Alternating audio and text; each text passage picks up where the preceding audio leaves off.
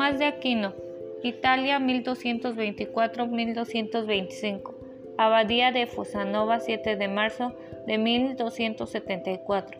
Fraile, teólogo y filósofo católico, perteneciente a la Orden de Predicadores, es considerado el principal representante de la enseñanza escolástica y una de las mayores figuras de la teología sistemática. En materia de metafísica, su obra se representa en una de las fuentes más citadas del siglo XIII, además de ser punto de referencia de las escuelas del pensamiento tomista y neotomista. La Iglesia Católica lo nombra doctor angélico, doctor común y doctor de la humanidad, y considera su obra fundamental para los estudios de la filosofía y la teología. Fue el principal defensor católico de la teología natural.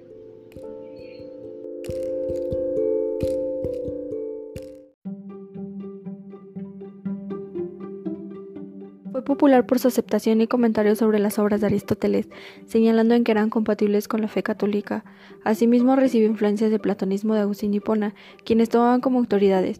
Sus obras más conocidas son la Summa Theologiae, un compendio de la doctrina católica en la cual trata 495 cuestiones divididas en artículos, y la Summa contra Gentiles, Compendio de Apología Filosófica de la Fe Católica, que consta de 410 capítulos agrupados en cuatro libros, redactado por la petición de Raimundo Peñafort.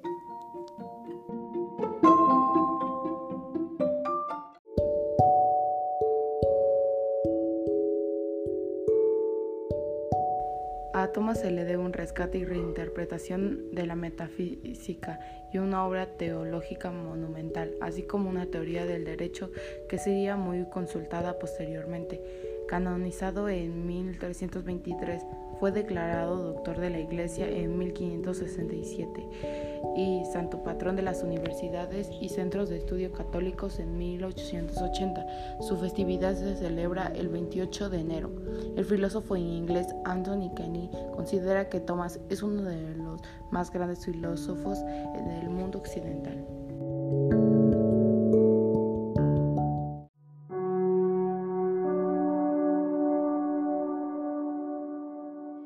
Cumpliendo los cinco años, Tomás recibió sus primeras enseñanzas en la abadía de Montecassino, de la que un tío suyo era abad. Sus biografías, Guillermo de Toco y Bernardo Guiado y Pedro Calo, destacan cómo fue su singular y temprana devoción al señalar cómo desde bebé se aferraban fuertemente a un papiro que tenía escrito el Ave María.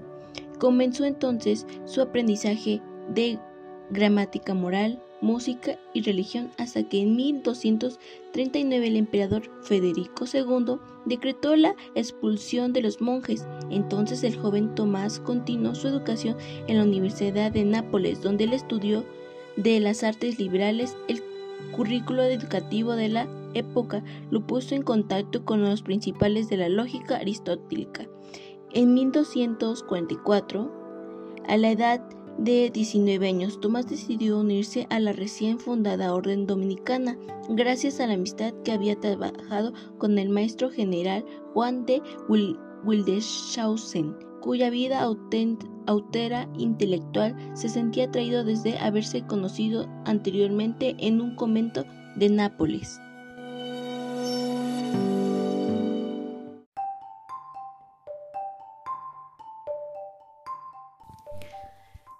La decisión contraria a su familia que había planificado que este sucedería a su tío al frente de la abadía de Montecassino, enterados de que Thomas se dirigía a Roma para iniciarse en los estudios del noviciado, sus hermanos lo raptaron y lo retuvieron durante más de un año en los castillos de familiares de Monte San Giovanni y Rocaseca, en un intento de evitar que asumiera el hábito dominico y de obligarlo a renunciar a su nueva aspiración.